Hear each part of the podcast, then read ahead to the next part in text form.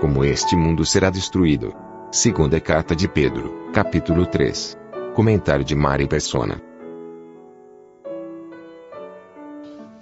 Toda bomba tem um pavio ou algum dispositivo para fazê-la explodir.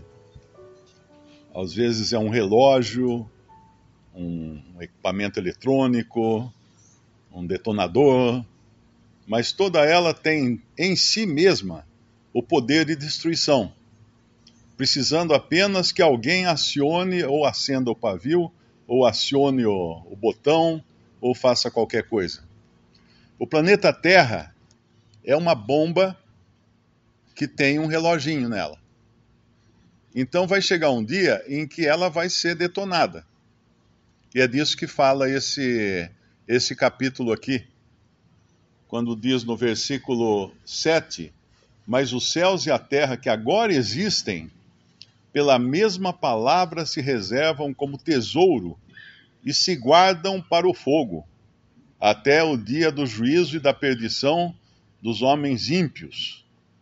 E ele vai falar depois no versículo 10: Mas o dia do Senhor virá como ladrão de noite, no qual os céus passarão com grande estrondo, e os elementos ardendo se desfarão, e a terra e as obras que nela há se queimarão. É interessante que a, o planeta Terra ele já tem toda, toda a carga já necessária para se autodestruir. Isso até os cientistas sabem disso, né? Eu vi um documentário de um de um vulcão, um vulcão adormecido, né? Que entrou em erupção no final do ano de 2019, ali na Nova Zelândia, e, e era uma atração turística, porque é uma ilha, fica um pouco afastada, fica 50 quilômetros da costa, é uma ilha e fica só fumegando. E aí tinha até os, as empresas de, de passeio turístico que faziam o trajeto para levar pessoas até lá, turistas até lá com barcos e até com helicópteros. E lá na ilha, então, eles recebiam máscara antigases, né, porque são gases tóxicos que, que emanam do chão, que saem da, da terra, e depois faziam um passeio até a beirada da, da cratera, onde efetivamente estava lá borbulhando no fundo Uh, não tinha lava, mas tinha água verde com água sulfurosa, né? Então era uma atração turística. Até que um dia tinha lá duas turmas de, de, de visitantes, de turistas, e a ilha entrou em erupção.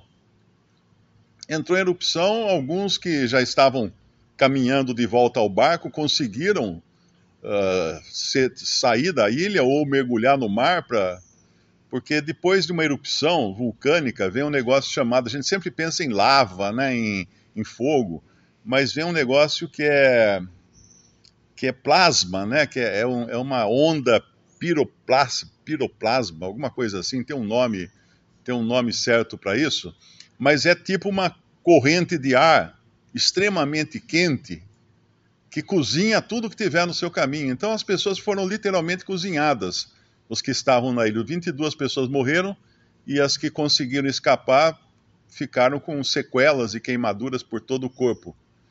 Aquilo era uma bomba prestes a explodir. Mas ninguém, ninguém dava atenção àquilo. Faziam, agora é proibido ir até a ilha, inclusive. Faziam daquilo um lugar turístico, um lugar de, de visitas. E nós, se nós olharmos para o planeta Terra, nós vemos as, as cicatrizes de muitas erupções. Não só erupção, erupções, mas também de queda de queda de, de meteoros que bateram na Terra e criaram crateras gigantescas. A Terra é toda marcada, a Terra é, uma, é, é, um, é um rosto todo marcado por um sarampo, alguma coisa assim, que fica lá, as marcas ficam para sempre. Então, olhando para essas marcas, nós podíamos deduzir que realmente essa terra, ela não vai ficar aqui para sempre. E o Senhor tem um detonador. E ele tem um tempo para isso que ele deu para essa terra. E é, é, mesmo que não, a, a, vamos dizer assim, a explosão não venha de dentro para fora, porque ela tem todo ela tem todo o explosivo armazenado nela, toda a capacidade explosiva armazenada nela, nós sabemos que o planeta Terra está num pebolim cósmico, né? com pedras voando para todo lado e se batendo umas nas outras. É, basta a gente olhar para a Lua e ver quantas cicatrizes tem a Lua. Aliás, ela tem mais cicatrizes do lado oposto, porque a Lua ela não, não gira em torno de si mesma, né? ao contrário de qualquer outro planeta ou satélite, ela não gira em torno de si mesma, ela fica sempre olhando para a Terra o mesmo lado. Mas o lado oculto da Lua é onde tem mais cicatrizes de, de crateras, porque o que vem do espaço acaba batendo na Lua antes de atingir a Terra. Então é uma, é uma tolice muito grande alguém achar que tudo isso que existe aqui vai permanecer. Não vai.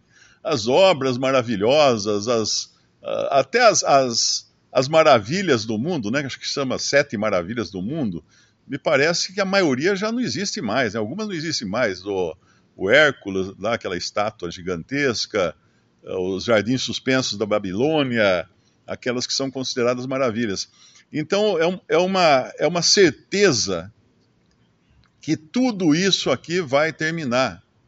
E seria muita falta de, eh, de, de, de cautela, né? Acreditar que não. Mas ainda que a Terra não termine, no tempo da vida de cada um, a vida termina. Ninguém, ninguém está aqui para sempre, ninguém foi plantado aqui para ficar sempre aqui. A vida de cada um também tem seus dias contados. Nós somos frágeis. Nós somos como, como uma planta frágil que seca e morre. Então, qual é, a, a qual é a, a necessidade premente de cada ser humano? Fazer as pazes com o seu Criador mas acontece que as pazes já foram feitas pelo Criador, porque o homem não teria como como fazer pazes com Deus.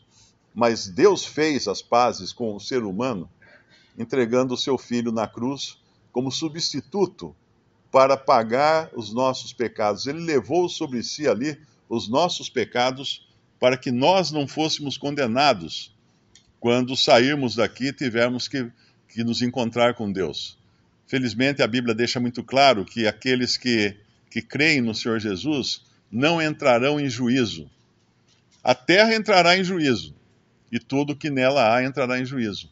Mas aqueles que creem no Senhor não entrarão em juízo. Nós vemos quantos, eh, quantos jovens né, que morrem eh, na, na flor da idade, vamos chamar assim, ah, porque não é, não é normal, a gente não considera normal uma pessoa morrer na flor da idade. A gente considera normal uma pessoa envelhecer, ficar velhinho e morrer. Até a gente se conforma, né? Quando morre uma pessoa velha, mas quando morre uma pessoa jovem, nós não, nos conformamos, porque não é, não é o caminho normal da vida, mas existe. Existe porque nós somos mortais e nós temos tempo que o Senhor nos dá ele não deixa ninguém sem chance e sem oportunidade para se arrepender, para crer em Jesus e receber a salvação eterna. É importante sempre lembrar, como nesse versículo 10 aqui de 2 Pedro 3, mas o dia do Senhor virá como ladrão de noite, no qual os céus passarão com grande estrondo, os elementos ardendo se desfarão, e a terra e as obras que nela há se queimarão. Esse, esse aqui é, é importante entender. Se, se, alguém mora em, em Poços de Caldas, não vá se mudar de cidade porque Poços está dentro de uma cratera vulcânica extinta há zilhões de anos, né? Mas a, a questão da, da, da urgência é justamente para que a pessoa se arrependa, né? Porque Deus é, é longânimo no versículo 9, o Senhor não retarda a sua promessa, ainda que alguns a tenham por tardia, mas é longânimo para convosco, conosco, não querendo que alguns se percam, senão que todos venham arrepender-se. Mas o dia do Senhor virá como um ladrão de noite. Essa não é a esperança do crente. Por mais que esse capítulo aqui nos alerte da realidade desse fato que vai acontecer depois do arrebatamento da igreja, a esperança do crente não é a da chegada do Senhor como ladrão de noite. Nós temos outros versículos também, o próprio Senhor falou lá em Mateus 24, ele disse: Mas considerar isto: se o pai de família soubesse a que vigília da noite havia de vir o ladrão, vigiaria e não deixaria que fosse arrombada a sua casa. Por isso estáis vós apercebidos também, porque o filho do homem há de vir a hora em que não penseis. Isso aqui foi dito no Evangelho e foi dito de maneira genérica. Porque quem virá para julgar o mundo não é o noivo da noiva, é o filho do homem, é o Senhor Jesus, no seu caráter de filho do homem, não de noivo para buscar sua igreja. É interessante que nós temos aquela passagem das, das uh, virgens, as virgens loucas, as virgens sábias, né, que, que algumas, todas estavam sem, sem, sem o azeite, mas algumas vão buscar o azeite, e daí não dá tempo, e as que estavam com azeite, então, são, entram na presença do, do, do, Senhor, né, que vem, que vem para buscar a sua igreja. É interessante que eu li uma vez um comentário que existe um manuscrito uh, na Etiópia dessa passagem, e ali, quando fala. Vamos até abrir lá, eis, eis que vem um noivo, né? Mateus 25 versículo 1. Então o reino do céu será semelhante a dez virgens que, tomando as suas lâmpadas, saíram ao encontro do esposo. E cinco delas eram prudentes e cinco loucas. As loucas, tomando as suas lâmpadas, não levaram azeite consigo, mas as prudentes levaram azeite em suas vasilhas com as suas lâmpadas. E tardando o esposo, tosquenejaram todas e adormeceram. Mas à meia-noite ouviu-se um clamor Aí vem o esposo, saí-lhe ao encontro. Então todas aquelas virgens se levantaram, prepararam as suas lâmpadas, e as loucas disseram às prudentes: Dai-nos de vosso azeite, porque as nossas lâmpadas se apagam. Mas as prudentes responderam, dizendo: Não seja caso que nos falte a nós e a vós, ide antes aos que o vendem e comprai-o para vós. E tendo elas ido comprá-lo, chegou o esposo, e as que estavam preparadas entraram com ele para as bodas, e fechou-se a porta. E depois chegaram também as outras virgens, dizendo: Senhor, Senhor, abre-nos. E ele respondendo, disse: Em verdade vos digo que vos não conheço. Vigiai, pois, porque não sabeis o dia nem a hora em que o filho do homem há de vir. Então, o que eu estava dizendo é que existe um, uma, um manuscrito dessa passagem uh, em etíope que no versículo no versículo 6, ele diz assim: Mas à meia-noite ouviu-se um clamor, aí vem o esposo e a esposa, saí-lhe ao encontro. E é interessante que exista essa, essa versão, né? a gente não sabe se ela é fiel ao, aos originais, porque na realidade as virgens não são a noiva. A noiva vem com Cristo.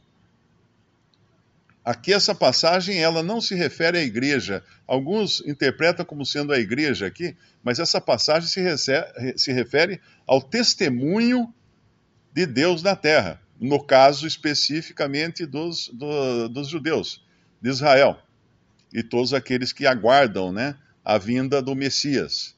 Então, quando Cristo vier, ele virá com a sua igreja para uh, executar juízo sobre as nações como filho do homem.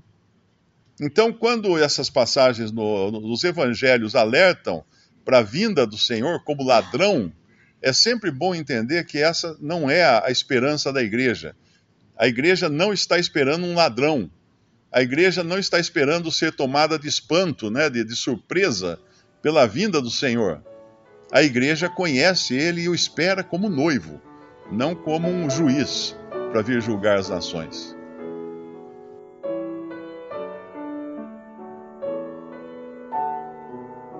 Visite respondi.com.br. Visite também 3minutos.net.